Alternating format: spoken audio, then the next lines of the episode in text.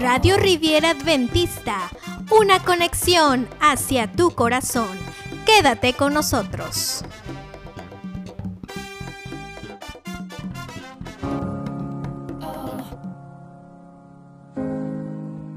Saludos mis amados, les habla su amigo el pastor Víctor Jiménez y quiero manifestar que tengo gran gusto de poder compartir con ustedes el mensaje titulado Un encuentro de mañana. Basado en el segundo libro de las crónicas, el capítulo número 33, los versos 1 hasta el 4, donde dice la palabra de Dios lo siguiente.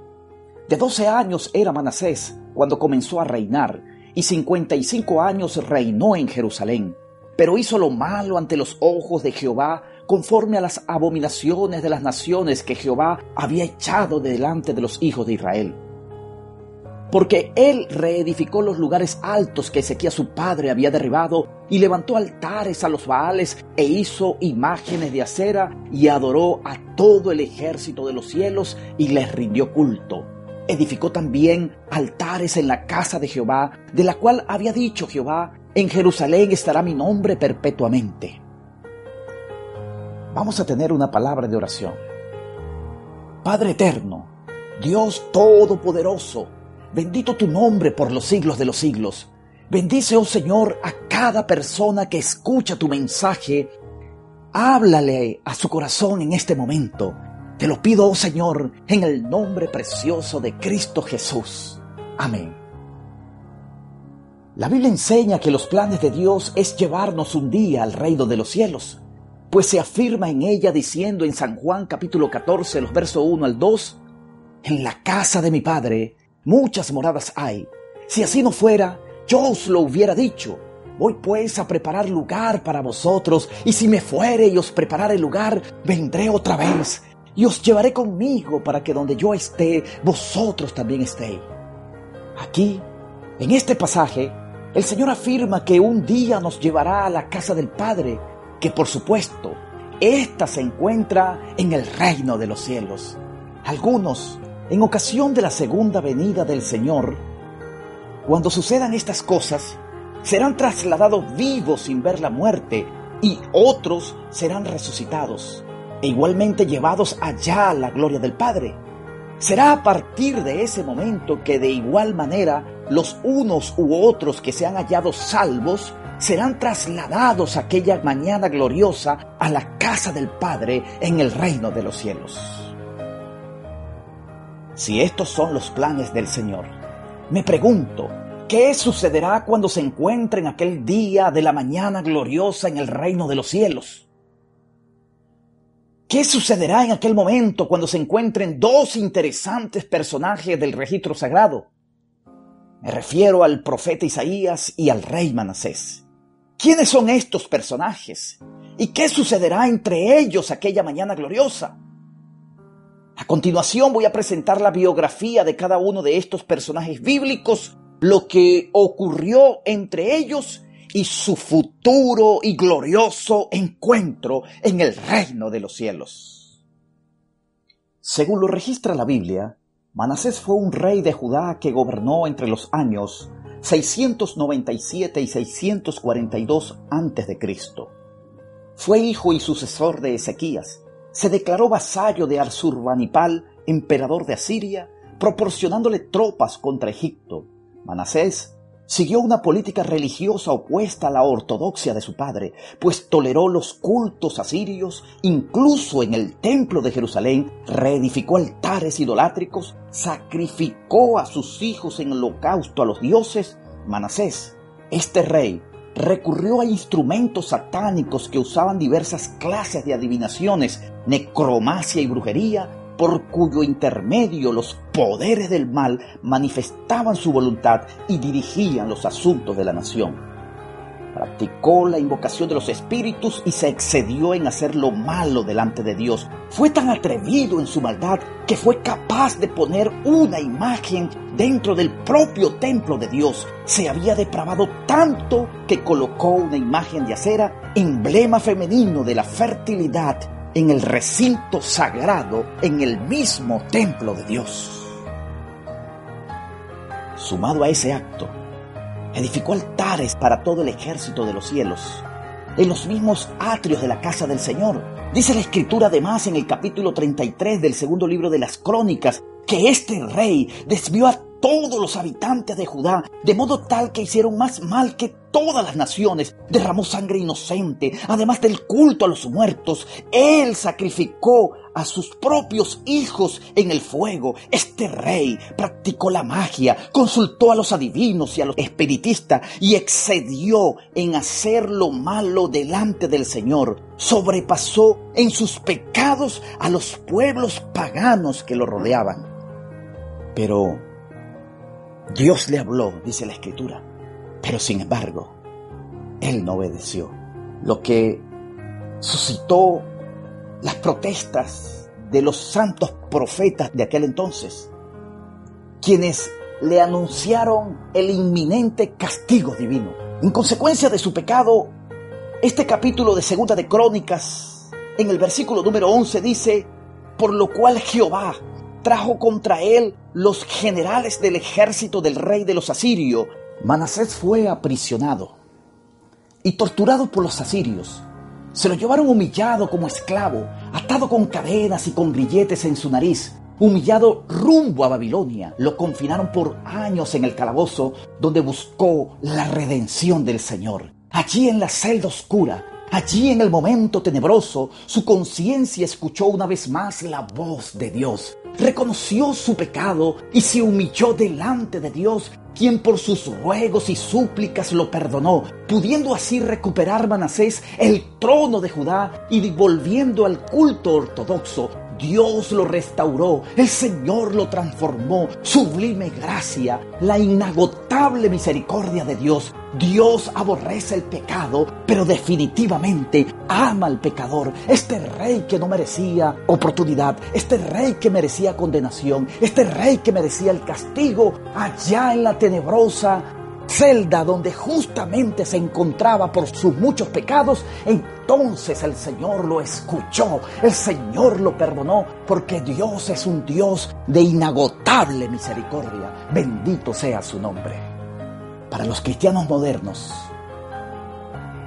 Manasés es un ícono del perdón divino, ya que tras ser uno de los reyes más sanguinarios y paganos de los judíos, se le perdonó su pecado y fue restaurado a su reino e incluso al morir fue honrado entre los grandes, pues fue enterrado en la ciudad de David, panteón solo reservado para los reyes fieles, con lo que se deduce entonces que Dios lo perdonó completamente. ¿Cuál ha sido tu registro de vida, querido amigo, hasta este momento? ¿Has defraudado a tu familia, a tus amigos, Has traicionado los más bonitos nexos en tu vida.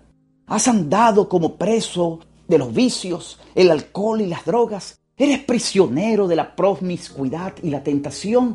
Has decepcionado a los que te quieren y no sabes cómo hacer. Te sientes impuro delante de Dios porque crees que son muchos los pecados.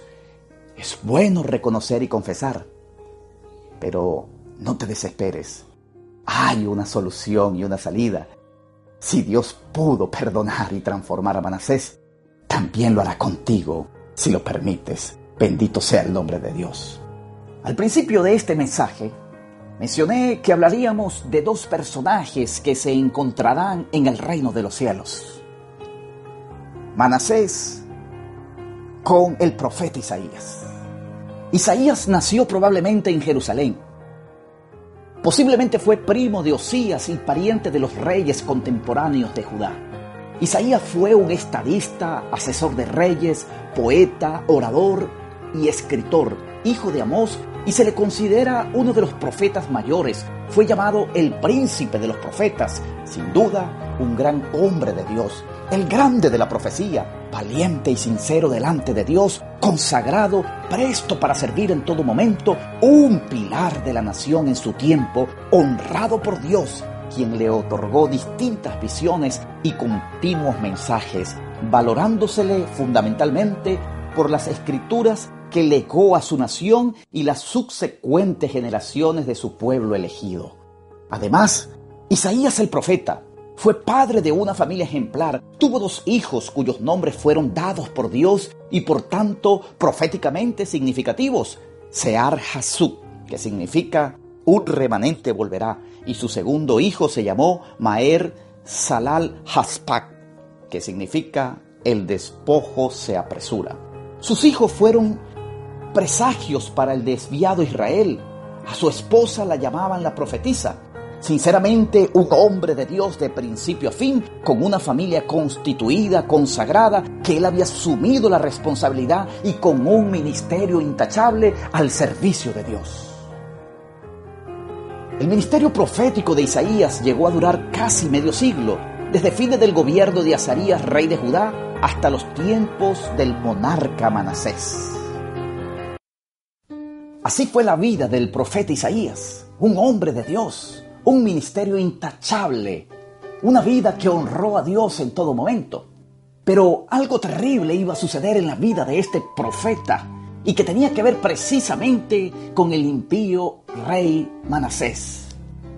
Según algunos libros históricos como Vida de los Profetas, el profeta murió aserrado, literalmente partido, picado.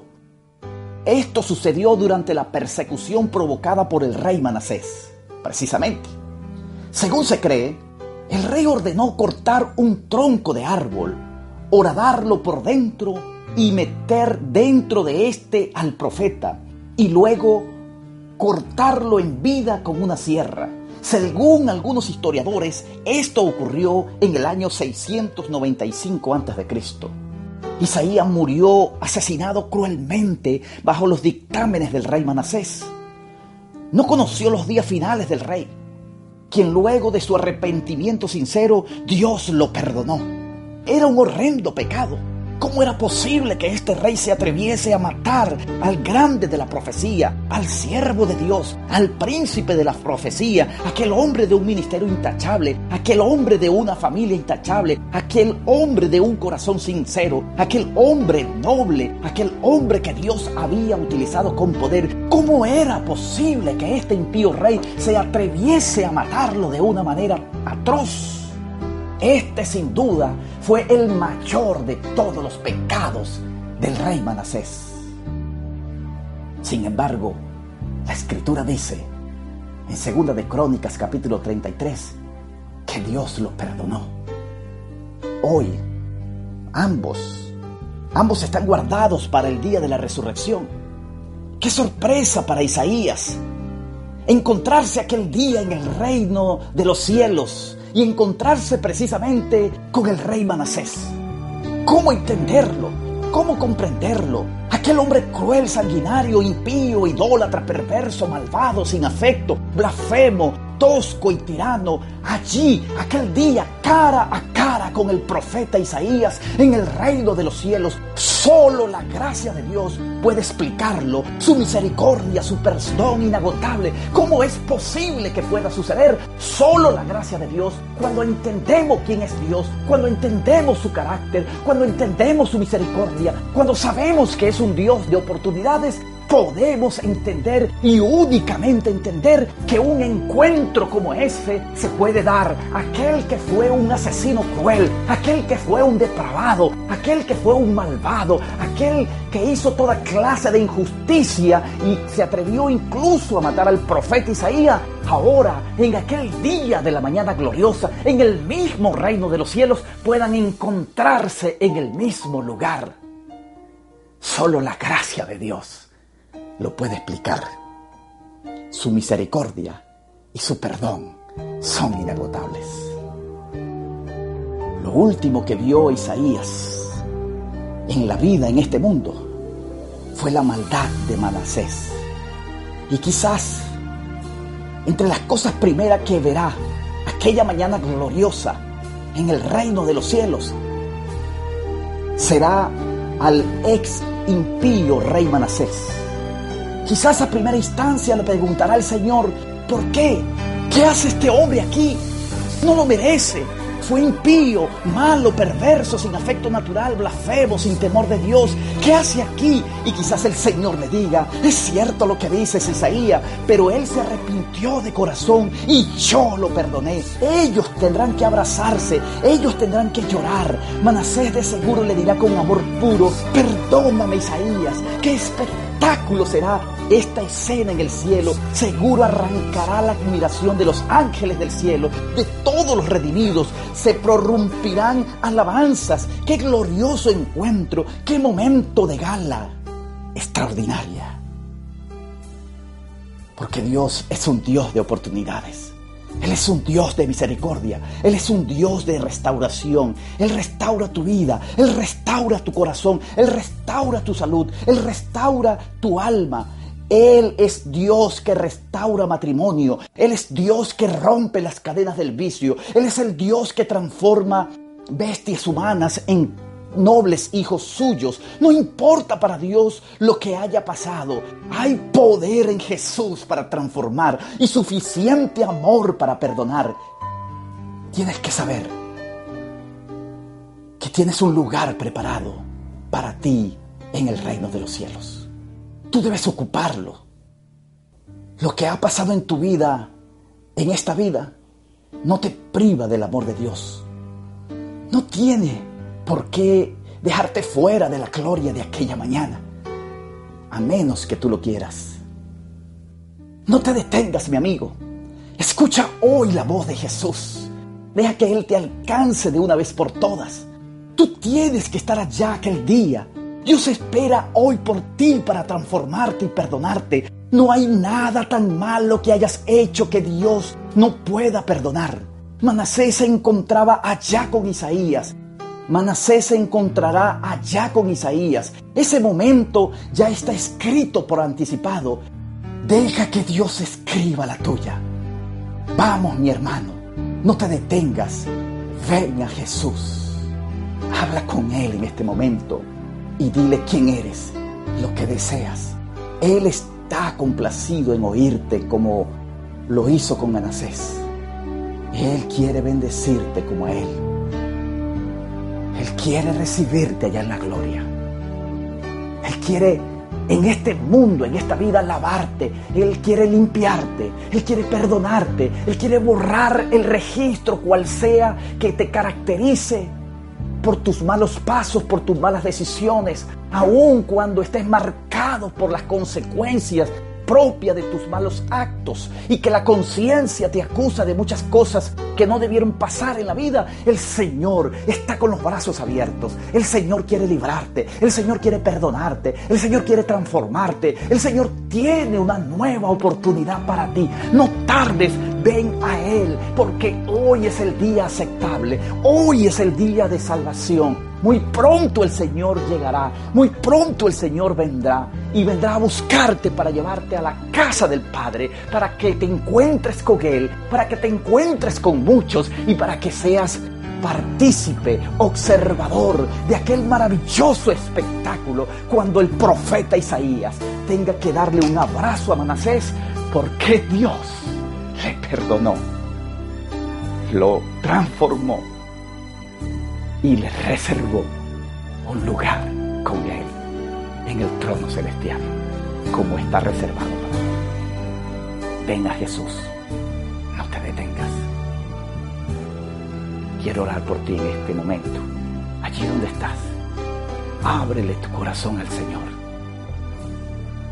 Dile que te acepte tal cual eres, alcance con su espíritu que pueda escuchar la voz de tu corazón, de tu mente, donde le declaras lo que ha pasado y donde le pides una oportunidad al Dios de oportunidades. Estoy seguro que si escuchó a Manasés que no ha hecho lo que tú has hecho, que tiene un registro que no es el registro que tú tienes y el que yo tengo, aunque son malos todos, si a Él lo perdonó, lo transformó y le tiene reservado un lugar en el cielo, a ti también. Contigo también y conmigo hará lo mismo. Quiero que oremos en esta hora. Querido Padre, bendice a la persona que está escuchando en este momento. Alcánzale, oh Señor, con tu poder. No permitas que se pierda, Señor, en los tenebrosos caminos de esta vida, en la perdición de este mundo. Tócale su corazón, Señor. Háblale a lo más íntimo de su ser. Tráelo a tus pies. Renueva su vida, Señor. Transfórmalo.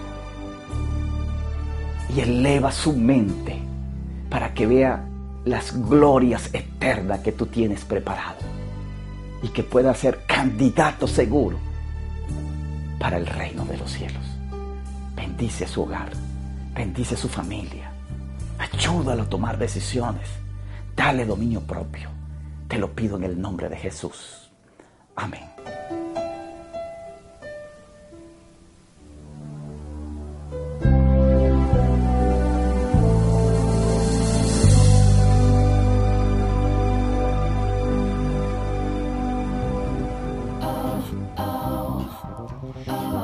Gracias por estar con nosotros. Deseamos que este mensaje haya sido de bendición para tu vida. Recuerda compartir con tus amigos este mensaje de amor y esperanza. Síguenos a través de Facebook como Radio Riviera Adventista. También encuéntranos en Spotify y Anchor.fm.